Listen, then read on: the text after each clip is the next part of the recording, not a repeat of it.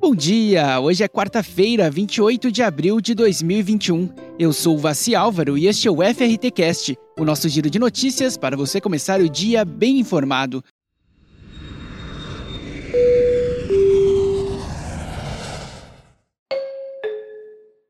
No programa de hoje, a procura de brasileiros por destinos sem restrições. Chile mantém fronteiras fechadas, mas alivia lockdown na capital. Consulados americanos voltarão a atender estudantes. WTM Latinoamérica realiza primeiro prêmio de turismo sustentável nesta quinta-feira. E na cúpula mundial, ministros de turismo incentivam setores público e privado a trabalharem juntos.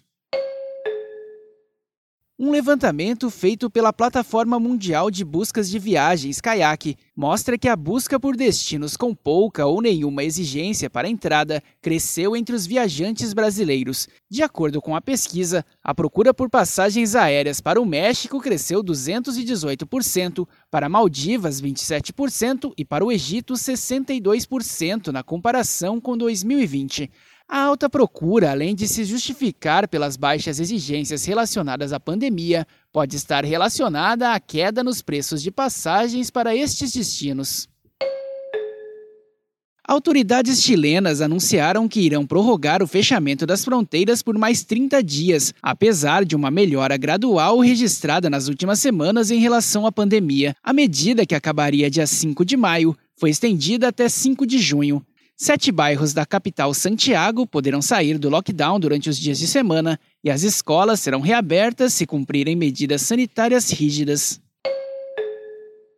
A embaixada e os consulados dos Estados Unidos no Brasil irão se preparar para voltar a atender pedidos de visto americano. Segundo nota divulgada pelo Departamento de Estado americano, estudantes, acadêmicos, jornalistas e indivíduos que forneçam apoio crítico de infraestrutura poderão pedir um visto de exceção de interesse nacional. Isso inclui cidadãos do Brasil, China, Irã e África do Sul.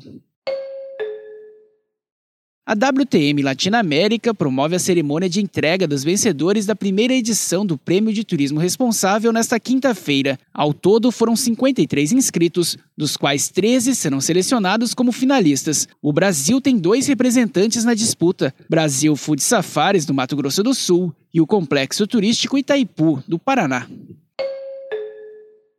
Os principais ministros do turismo de todo o mundo se reuniram na cúpula global do WTTC, que aconteceu até esta terça-feira em Cancún, para incentivar os setores público e privado a trabalharem juntos em parceria para salvar o setor e retomar com segurança as viagens internacionais e ainda ajudar a gerar a recuperação econômica global.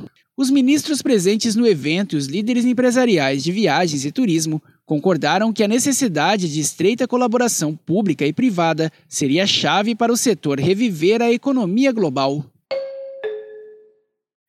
E por hoje é só. O FRT Cast é uma produção da FRT Operadora.